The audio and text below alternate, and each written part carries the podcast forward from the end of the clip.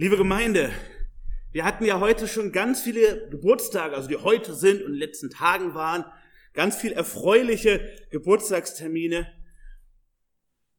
Man feiert ja eigentlich nicht vor, machen wir auch nicht. Aber morgen ist ein Geburtstag ganz besonderer Art. Es geht nicht um einen Einzelnen, sondern dieser Geburtstag hat konkret zu tun mit Gottes Heilsplan, Gottes Heilsgeschichte. Ist es Geburtstag eines Toten oder eines Lebenden? Müssten wir jetzt fragen. Historische Person, schon tot? Beides. Eine historisch lebende, nee, nicht Person. Eine Nation,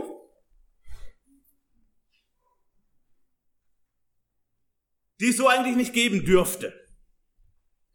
Israel im Jahr 70 final vertrieben aus ihrer Heimat und das war nicht das erste Mal, scheinbar final vertrieben. Und dann 1800 Jahre lang mal einzelne Juden im ehemaligen Israel, genannt Palästina, diese Fantasiebezeichnung. Und dann, Ende des 19. Jahrhunderts, beginnt eine immer größer werdende Siedlerbewegung nach Israel. Und morgen vor 70 Jahren wird der Staat Israel ausgerufen. Und wenn wir das einmal uns kurz vor Augen führen, wie unwahrscheinlich war das? Israel unter britischer Herrschaft, mehrheitlich bewohnt von muslimischen Arabern. Israel kein existierender Staat zu dem Moment, sondern letztlich ein Zusammenschluss erstmal verschiedener ähm, Siedlerfamilien, Siedler, äh, Siedlungen, so könnte man es sagen, die zusammen die Idee hatten, Israel soll es wieder geben. Und woher kamen denn so viele, die 1948 diesen Staat Israel mitbegründet haben? Direkt aus den Vernichtungslagern in Europa. Die, die während dem Genozid an den Juden, der Massenvernichtung an den Juden in Europa, kein Einlass nach Israel gefunden haben, die von den Briten noch abgehalten wurden, dort wo sie durchgebrochen sind, in Internierungslager in Israel, in der Nähe von Haifa zum Beispiel gesperrt wurden, schwer traumatisierte, körperlich zum großen Teil sehr angeschlagene bis kaputte Menschen. Sie landen dort in Israel, treffen auf die, die schon seit Jahren dort sind, dort siedeln. Diesen großen Traum, es wird Israel wieder geben. Die hebräische Sprache wurde wiederbelebt, es kurze Zeit zuvor. Es war alles ganz, ganz frisch. Und dann, 14. Mai 1948, wird der Staat Israel ausgerufen, ganz offiziell. Und was ist das Erste, was passiert? In der Gründungsnacht wird Israel der Krieg erklärt. Wahrscheinlich gab es niemals einen Staat in der Geschichte, der so kurz nach seiner Gründung so viele Kriegserklärungen bekam, nämlich von Ägypten, Saudi-Arabien, Jordanien, damals noch Transjordanien, dem Libanon, Irak und Syrien, die bis Anfang 1949 auf diesen jungen, kleinen Staat eindroschen und wieder in Entwicklung Gottes wieder von dann ziehen mussten, die geschlagen wurden von einer eigentlich nicht vorhandenen Armee. Es kämpften dort vor allem ehemalige Widerständler, die gegen die britische Besatzung gekämpft haben. Wie unwahrscheinlich ist Israel? Wir haben das ja in den letzten Predigten auch schon gesehen. Wie unwahrscheinlich war überhaupt die Entstehung dieses Volkes? Mit was für unwahrscheinlichen Menschen, auf was für unwahrscheinlichen Wegen ist Gott da vorgegangen von Abraham und Sarai an. Wenn wir schauen, wie ungehorsam war Israel in seiner Geschichte immer wieder diesem Gott, der es doch erschaffen hat, der es doch bewahrt hat. Und Gott blieb treu, trotz all dieser Untreue. Und sie landeten im Exil. Aber Gott bringt sie wieder nach Hause. Und sie landen dann im Jahr 70 in der Diaspora, in der Zerstreuung. Und Gott bringt sie nach so langer Zeit nach Hause. Unter den denkbar schlechtesten äußeren Bedingungen könnte man meinen. Alle sind gegen sie. Sie sind eine kleine, schwache Truppe, aber Gott hält seine Hand drüber. Und wie Gott, äh, wie oft hat Gott seitdem Israel bewahrt? Im Sechstagekrieg, im Yom Kippur-Krieg, während der Intifada-Angriffe, während des, des Terrors der Palästinenser gegen Israel immer wieder und viele, viele andere Ereignisse, dem Hass der Welt gegen Israel. Und zugleich müssen wir uns vor Augen auch führen, Israel ist Gottes Volk, aber es darf nicht vergottet werden. Wir müssen uns klar machen, ein Großteil derer, die damals Israel gegründet haben, waren knallharte Sozialisten. Und viele von denen hatten sogar geradezu einen Hass auf die religiösen Juden, auf alles, was religiös war, was gläubig war. Es war eine extrem sozialistische Bewegung, zum Beispiel bei den Kibbutzim.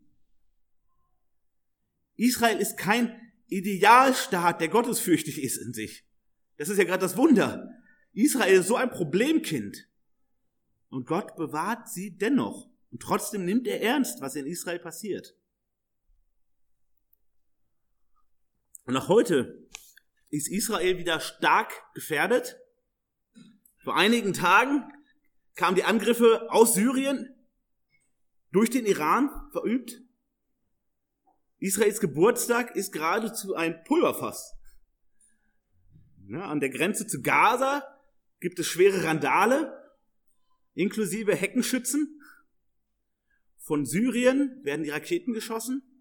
Israel ist unwahrscheinlich bis heute. Umso sehr, äh, umso mehr sehen wir doch, wie treu Gott doch seine Hand drüber hält. Wie Gott sie durchträgt. Wie gesagt, und Gott zeigt auch immer wieder, es ist ihm nicht egal, wo Israel untreu ist. Es ist nicht folgenlos, aber er lässt sie nicht los. Das ist der Unterschied. Er lässt sie nicht los. Und so sehen wir in der Existenz Israels nicht einen perfekten Superstaat, sondern einfach ein, ein Zeichen von Gottes Treue. In diesem Sinn dürfen wir uns darüber freuen, aber lasst uns vor allem auch beten, dass es Erweckung gibt in Israel. Dass es eine große Erweckung gibt in Israel, oder wenigstens eine kleine. Dass die christlichen Gemeinden dort wachsen und gerade auch die Bewegung der messianischen Juden, dass das dort wächst. Dass sie vor Augen geführt bekommen und wirklich annehmen, der Messias ist schon da. Wir brauchen nicht auf den Messias warten, der ist schon da. Gott wie gesagt, bringt sie aber immer wieder zum Ziel. Das ist einfach, das ist einfach beeindruckend. Damit werden wir uns heute auch in der Predigt beschäftigen. Gott bringt sie zum Ziel.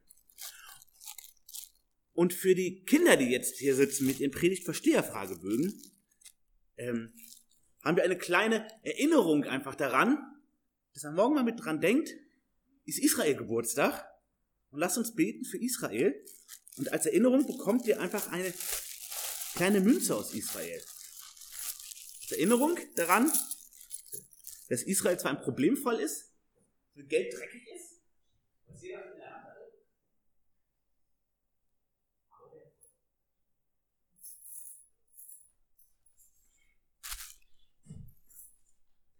Und wir wollen heute in der Predigt uns anschauen, wie Gott sein Volk das erste Mal als Volk in dieses Land bringt.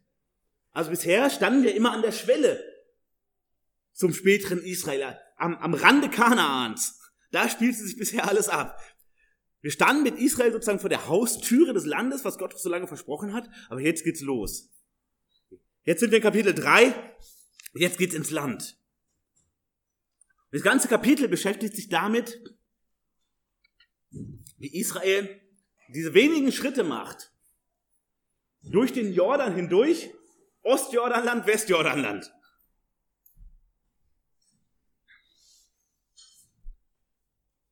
Und was ist daran so besonders?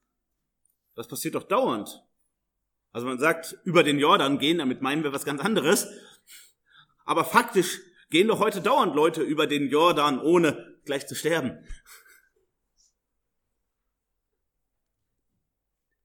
Wir müssen uns jetzt nochmal vor Augen führen, in was für einer Situation ist das, was für Bedingungen sind da vor Ort.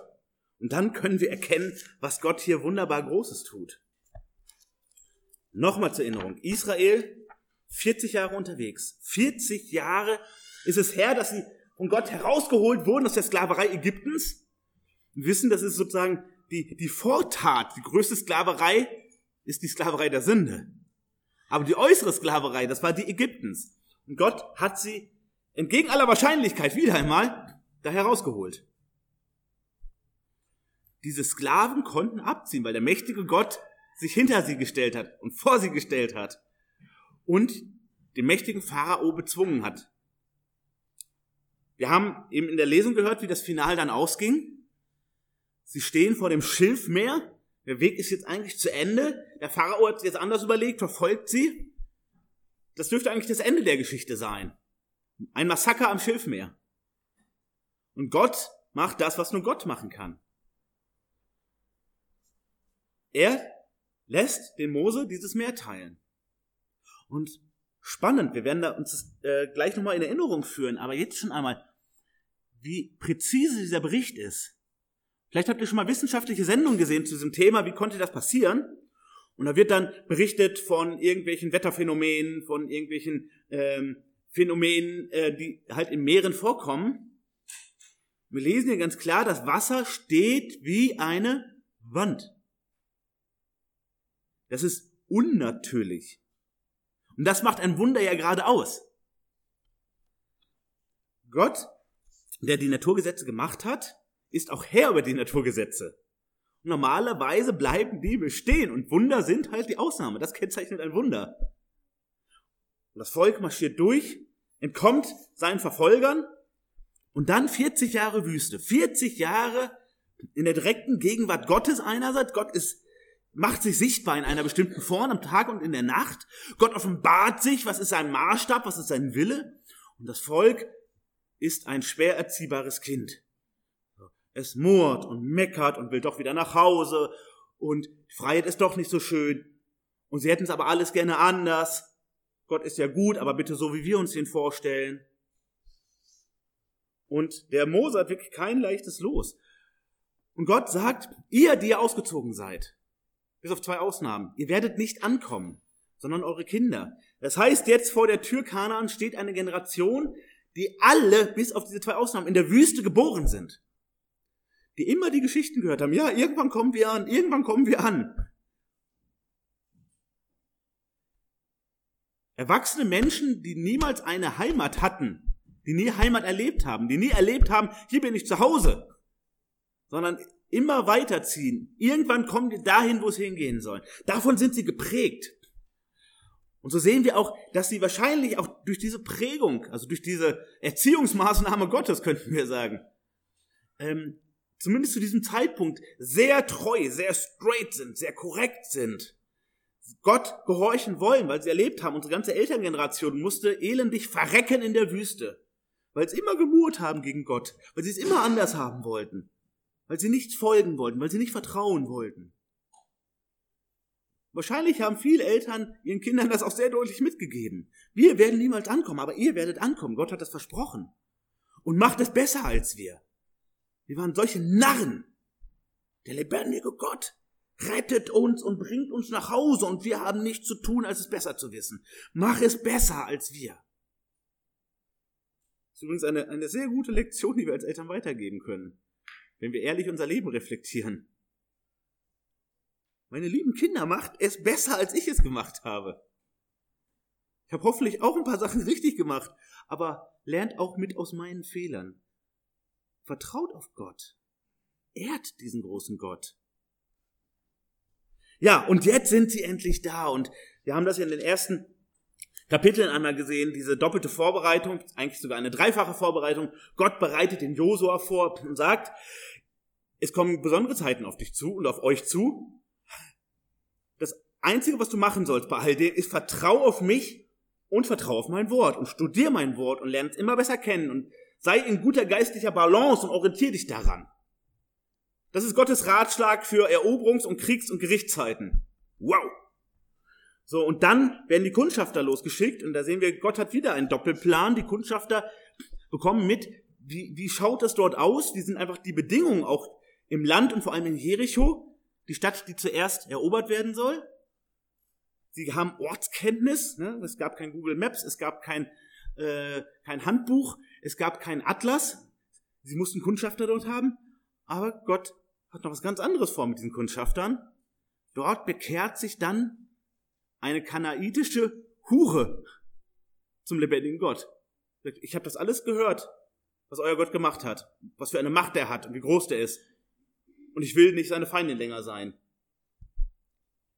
Und ihr, Gottes Leute, bitte rettet mich und meine Familie.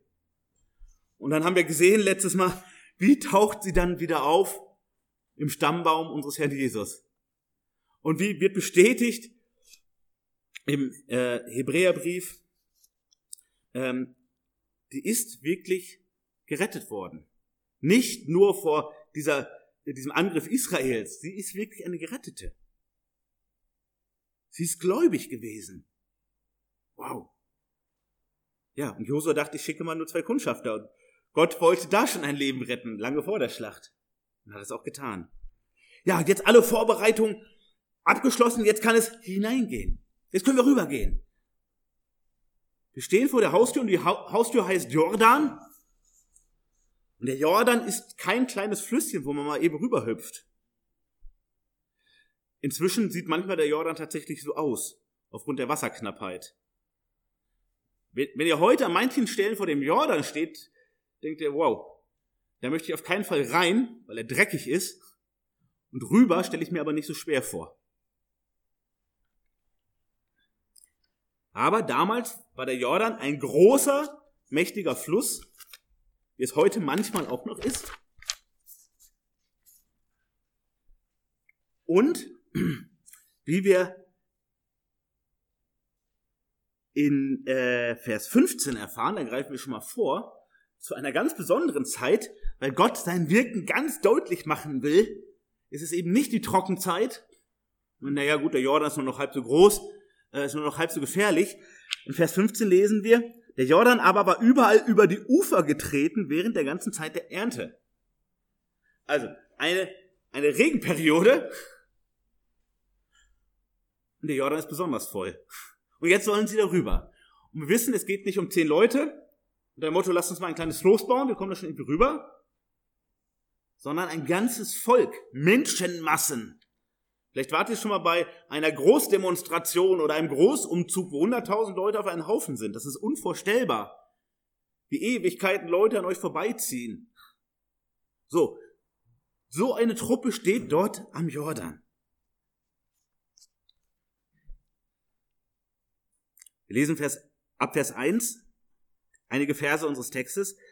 Da machte sich Josua früh auf und sie zogen aus Sittim und kam an den Jordan, er und alle Kinder Israels, und sie rasteten dort, ehe sie hinüberzogen. Und wir haben äh, vor kurzem eine Karte verteilt, werden nächste Woche nochmal, äh, beziehungsweise beim nächsten Gottesdienst nochmal nachreichen. Wenn ihr diese Karte noch habt, könnt ihr es gut nachverfolgen. Also, sind am Jordan, sie rasten dort, bevor es hinübergeht. Nach drei Tagen aber gingen die Vorsteher durch die Lager und geboten dem Volk und sprachen, wenn ihr die Bundeslade des Herrn eures Gottes sehen werdet und die Priester, die Leviten, die sie tragen, so brecht auf von eurem Ort und folgt ihr nach. Also, es gibt ein klares Aufbruchsignal. Wenn ihr seht, dass die losgehen, dann geht's richtig los für euch alle. Das ist sozusagen unsere, unser Signalfeuer, unsere Signalglocke. Achtet darauf. Es geht bald los und daran erkennt ihr es. Doch soll zwischen euch und ihr etwa 2000 Ellen Abstand sein also einige hundert Meter. Kommt ihr nicht zu nah, damit ihr den Weg erkennt, den ihr gehen sollt, denn ihr seid den Weg zuvor nicht gegangen. Und Josua sprach zum Volk, heiligt euch, denn morgen wird der Herr unter euch Wunder tun. Soweit erst einmal. Wir sehen, Gott schafft einerseits einen Weg. Wir sind ja noch in der Vorbereitung. Aber Gott erfordert von jedem Einzelnen, der dort ist, Vertrauen. Das ist auch der erste Punkt. Gott will dein Vertrauen.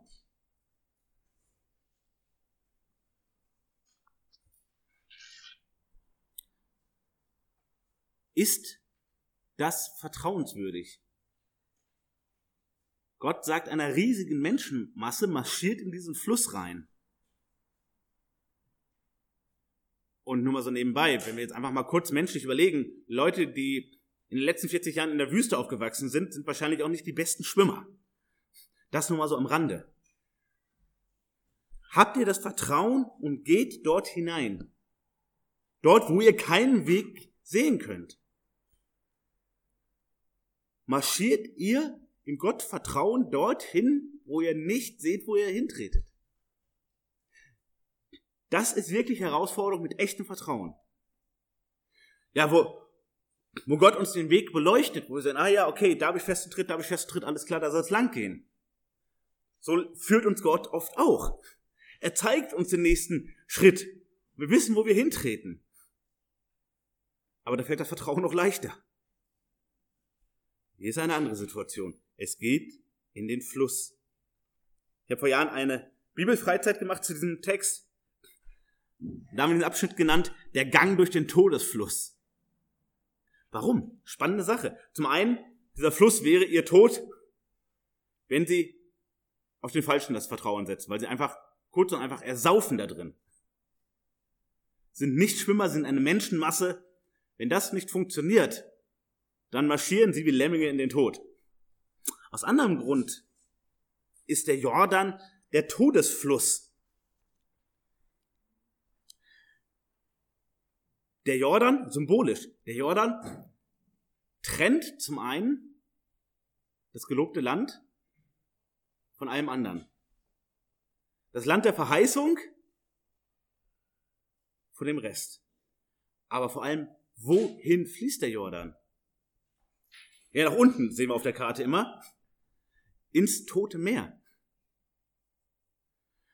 Also, können wir sagen, alles, was den Jordan runterkommt, landet wo? Im Tod. Das Tote Meer heißt Totes Meer, weil es da nichts Lebendes gibt, weil es das Salzmeer ist, weil dort nichts Nennenswertes mehr leben kann. Und Gott sagt, Vertraut mir und ich gebe euch ganz genaue Anweisungen. Hinter den Priestern, äh, hinter den Priestern, hinter den Leviten her,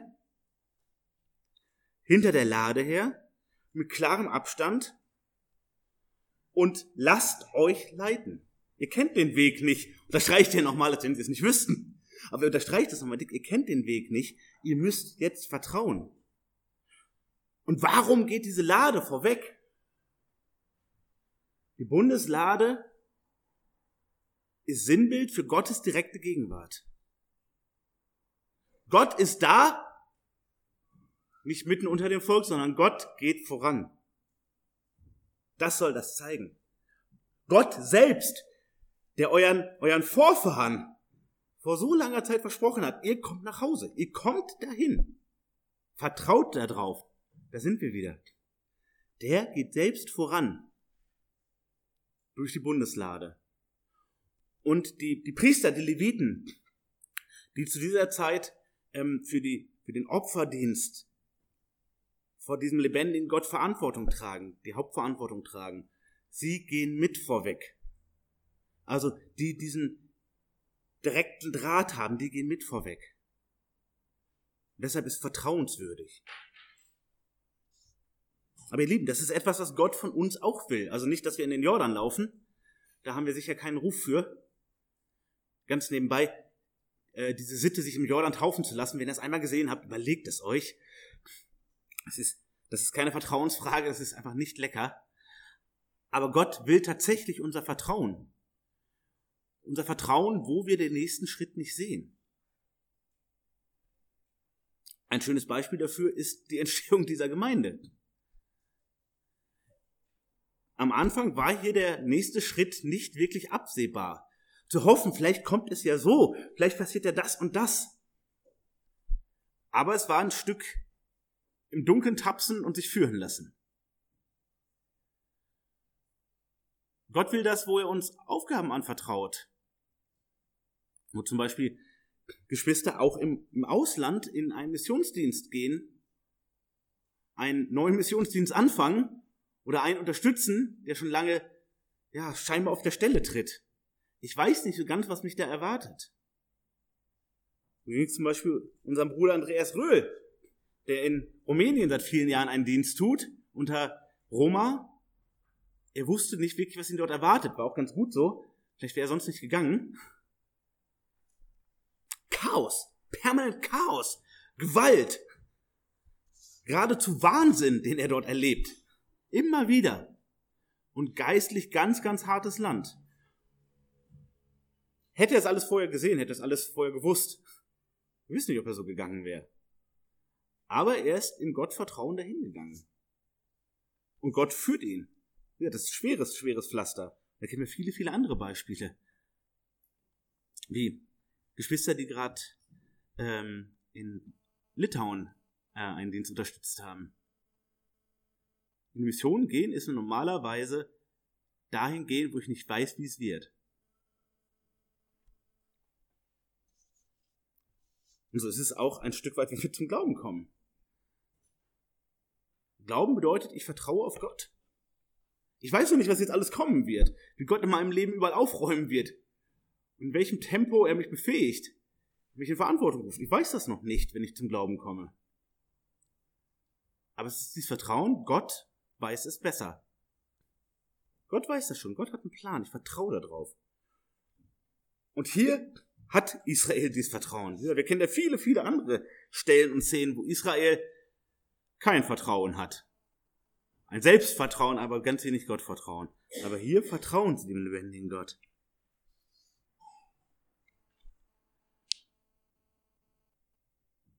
Und Josua sagt dann in Vers 6 zu den Priestern, tragt die Bundeslade und zieht vor dem Volk hinüber.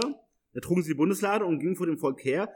Und der Herr sprach zu Josua, Heute will ich anfangen, dich für ganz Israel groß zu machen, damit sie wissen, dass ich mit dir sein werde, wie ich mit Mose gewesen bin. Also Gott gebraucht dieses Nachhausekommen jetzt auch nochmal, um deutlich zu machen, wie er mit dem Josua ist. Wir haben das ja kurz vorher gelesen in, äh, in Josua 1. Die Ansprache an die zweieinhalb Stämme, die ihre Treue geschworen haben. Die haben gesagt, wir wollen dir vertrauen und dir nachfolgen wie dem Mose. Wenn Gott so mit dir ist, wie er mit Mose war. Und dann soll dein Wort gelten. Wir ziehen, ziehen die Schlacht, wir ziehen in den Krieg. Wir ziehen in eine Extremsituation. Deshalb, alle sollen dir gehorchen, wenn Gott so mit dir ist, wie mit dem Mose. Und jetzt sagt Gott, an diesem ersten Punkt, jetzt wo es ins Land geht, da will ich nochmal dick unterstreichen, dass ich mit dir bin wie mit dem Mose. Will ich deine Stellung stärken aber letztlich nicht um deiner selbst willen, sondern um Gottes Plan willen.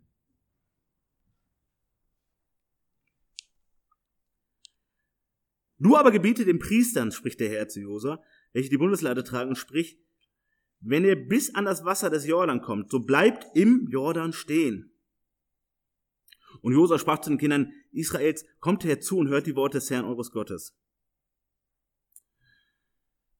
Und Josua sprach, daran sollt ihr erkennen, dass der lebendige Gott in eurer Mitte ist. Und dass er die Kanaaniter, Hethiter, Heviter, Pheresiter, Girgasiter, Amoriter und Jebusiter gewiss vor euch vertreiben wird. Siehe, die Bundeslade des Herrn der ganzen Erde wird vor euch her über den Jordan gehen. Und dann kommt noch eine direkte Anweisung, die wir uns gleich anschauen. Aber was sagt er hier in Gottes Auftrag? Er gibt konkrete Anweisungen, also Gott gibt äh, konkrete Anweisungen für die Priester, ihr geht bis ins Wasser. Also bis ihr am Rand im Wasser steht.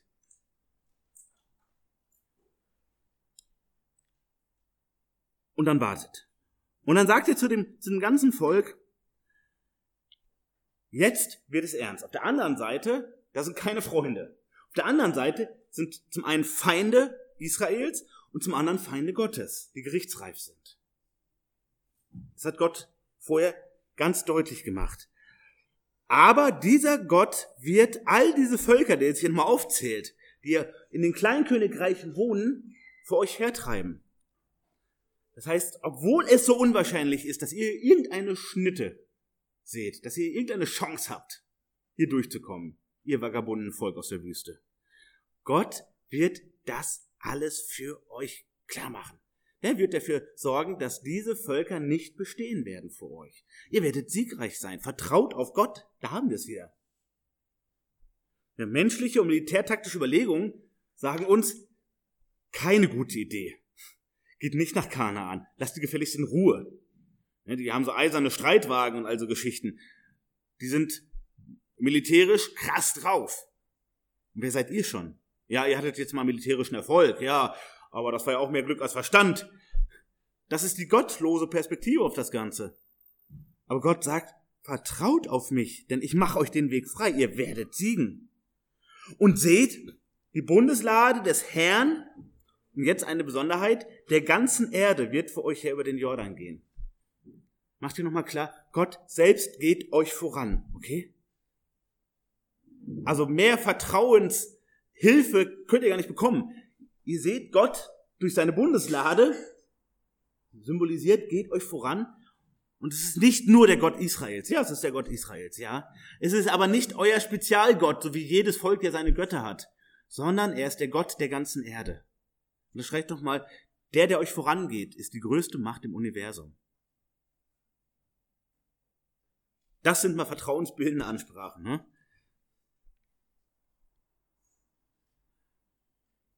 Und dann sagt er weiter, das ist diese konkrete Anweisung, so nehmt nun aus den Stämmen Israel zwölf Männer, aus jedem Stamm ein Mann, und wenn dann die Fußsohlen der Priester, welche die Lade des Herrn, des Herrn der ganzen Erde, nochmal wiederholt, äh, tragen, im Wasser des Jordan stillsteht, so wird das Wasser des Jordan, das Wasser, das von oben herabfließt, abgeschnitten werden. Und es wird stehen bleiben wie ein Damm. Also nochmal, auch beim Durchzug durch das Schilfmeer hörten wir, beziehungsweise lasen wir, und das Wasser war ihnen für Mauern zur rechten und linken, 2. Mose 14. Wie Mauern. Also nicht, na, ist einfach ein bisschen Ebbe, es ist gerade nichts los, ist halt wenig Wasser, da kann man gut durchlaufen. Das konnte Gott ja auch führen. Aber Gott will ganz deutlich klar machen, das ist hier nicht irgendwie ein Zufall, das ist nicht nur eine günstige Gelegenheit, er will deutlich machen, ich selber greife hier ein, unübersehbar.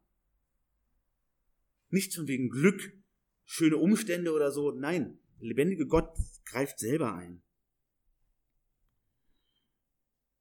Und der Ort, wo das Ganze geschieht, äh, geschieht Adam, war auch zu zwei anderen Ereignissen der Ort, wo sich der Jordan über längere Zeit staute. Also einmal 1267 staute sich nach einem Erdbeben 16 Stunden lang der Jordan und Sultan Baybars, kenne ihn nicht persönlich, aber ein damals herrschender Sultan nutzte die Gelegenheit und ließ ganz schnell Fundamente für eine Brücke bauen. Wir sehen, das ist ja bei einer anderen Liga. Ein Erdbeben, der Jordan wird sozusagen zugeschüttet für eine gewisse Zeit und dann fließt er weiter. Oder 1927 stürzen Felsen herab und stauten den Jordan 21 Stunden lang. Aber unser Bericht hier, der sehr detailgetreu ist, beschreibt nicht irgendwelche Erdbeben, nicht irgendwelche Erdrutsche, sondern das Wasser von oben wird herabgeschnitten, äh, abgeschnitten und steht wie eine Mauer. Nicht eine Mauer hält das Wasser auf, das Wasser steht wie eine Mauer. Also ganz deutlich, wer hier wirkt. Ein Machtbeweis Gottes. Einmal gegenüber Israel. Dass sie wieder einmal sehen, dass diese junge Generation wieder einmal sieht, wie mächtig ihr Gott ist. Gerade in Bezug auf das, was jetzt auf sie zukommt, auf diese deftigen Zeiten der nächsten Jahre. Aber auch ein ganz klares Zeichen an die Feinde. Und wir sehen, wie dieses Zeugnis des Jordanübergangs die Feinde völlig fertig macht. Josua 5, lasst uns mal kurz vorblättern. Vers 1.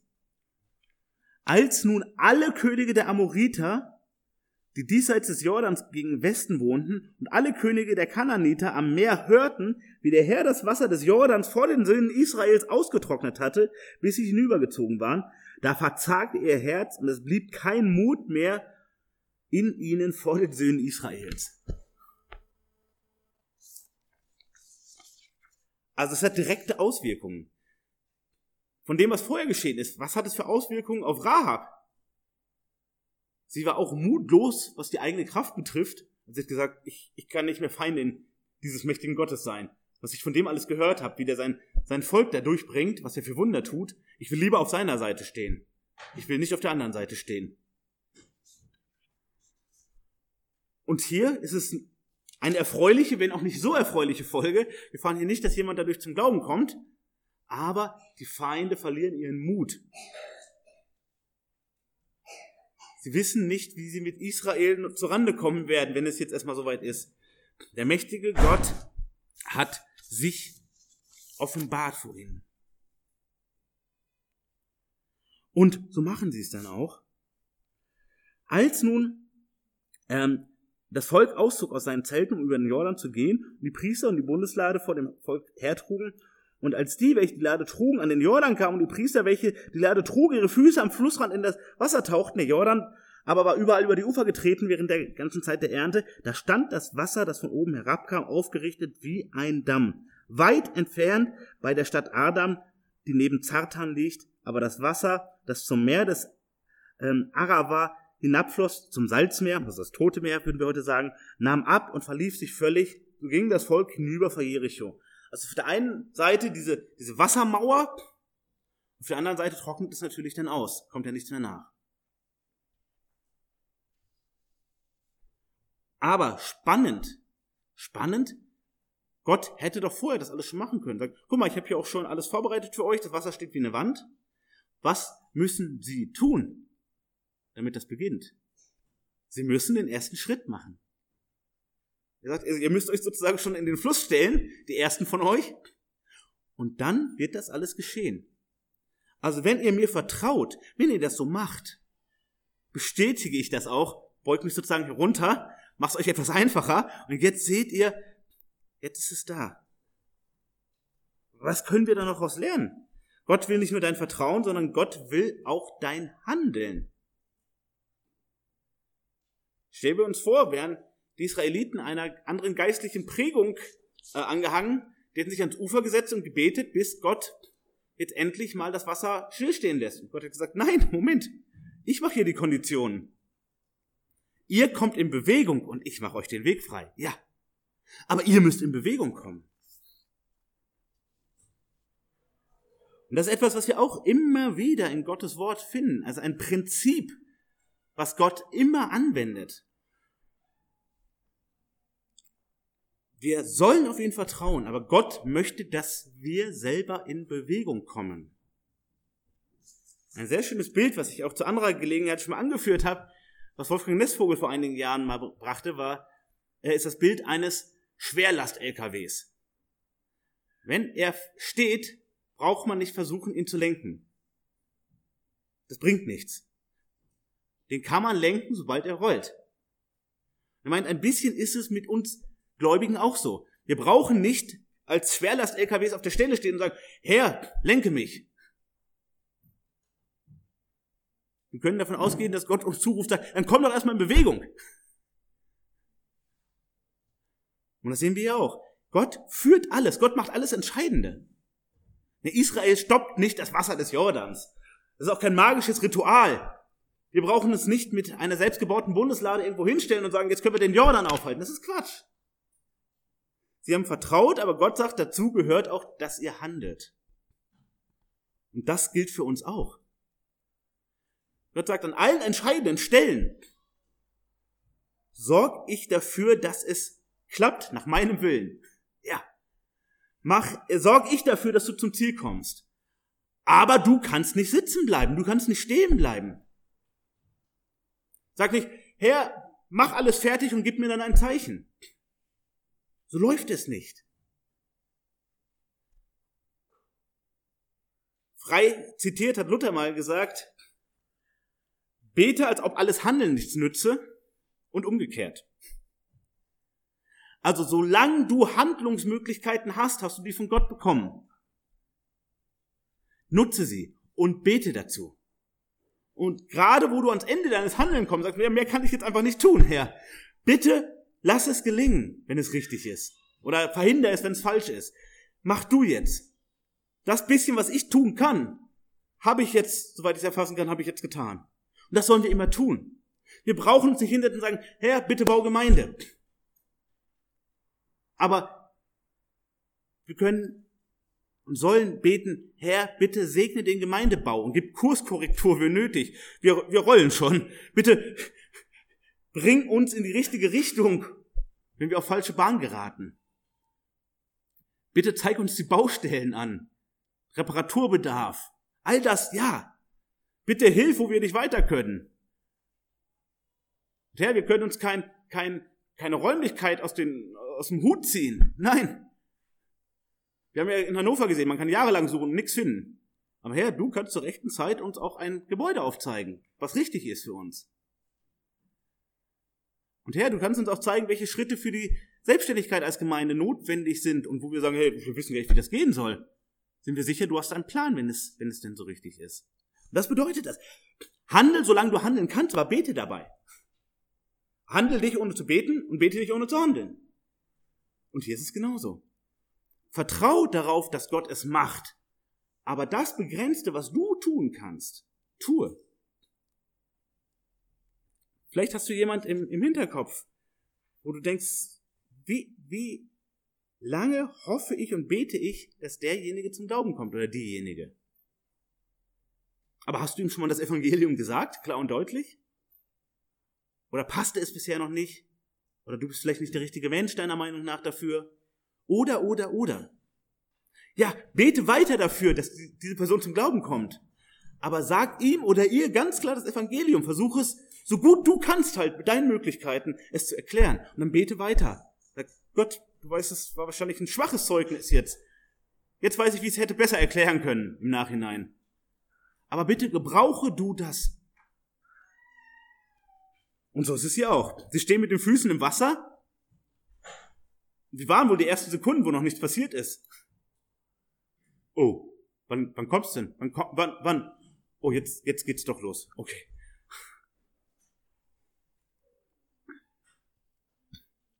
Und die Priester, Vers 17, und die Priester, welche die Bundeslade des Herrn trugen, standen fest auf dem Trockenen, mitten im Jordan, und ganz Israel ging auf dem Trockenen hinüber, bis das ganze Volk den Jordan überschritten hatte.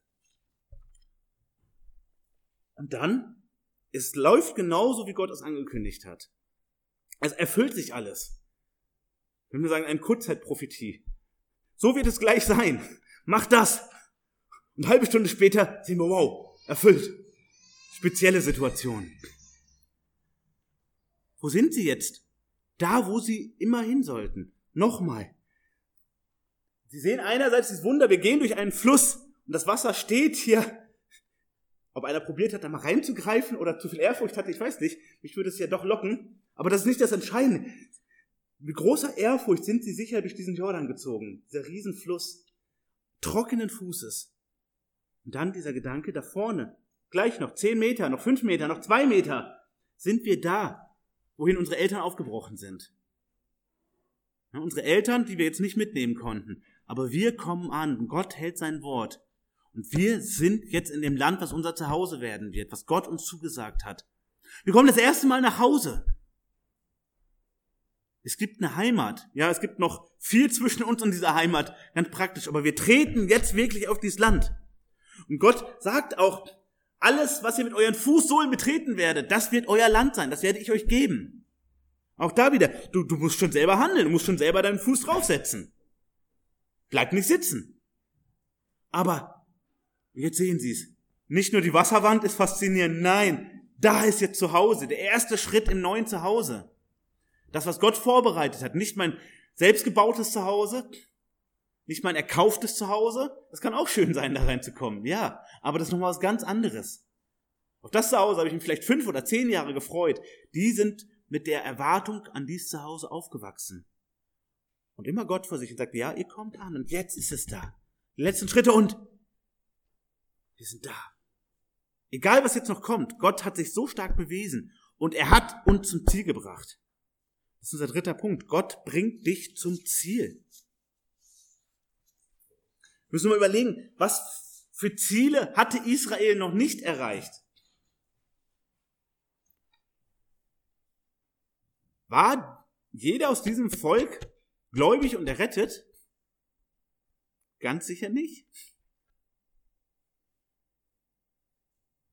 Sind sie im Himmel angekommen? Na, hier auf jeden Fall noch nicht.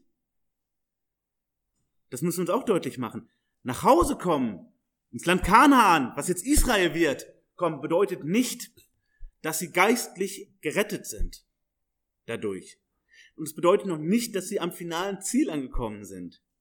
Sie sind in dem Land, was Gott ihnen versprochen hat, aber sie sind in diesem Sinne noch nicht persönlich bei Gott. Das ist ein Unterschied. Deshalb nehmen wir die auch mal wieder ab. Warum? Weil alle Israel Vergottung ist Götzendienst. Das ist der Unterschied. Wir dürfen uns freuen über Israel. Aber sie sind, sind noch nicht im Glauben. Einzelne sicher.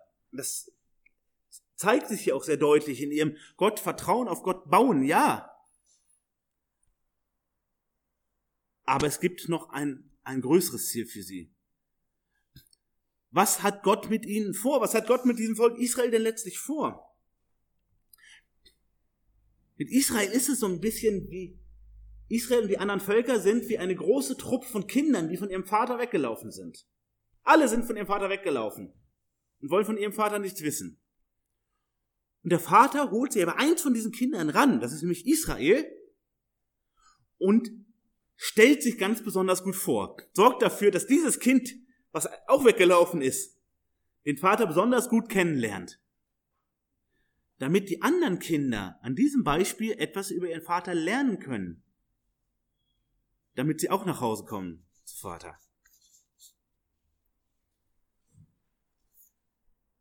Gottes letztliches Ziel ist, dass Menschen gerettet werden. Und Israel ist, ja, ein Baustein dafür ein Werkzeug, was Gott gebraucht.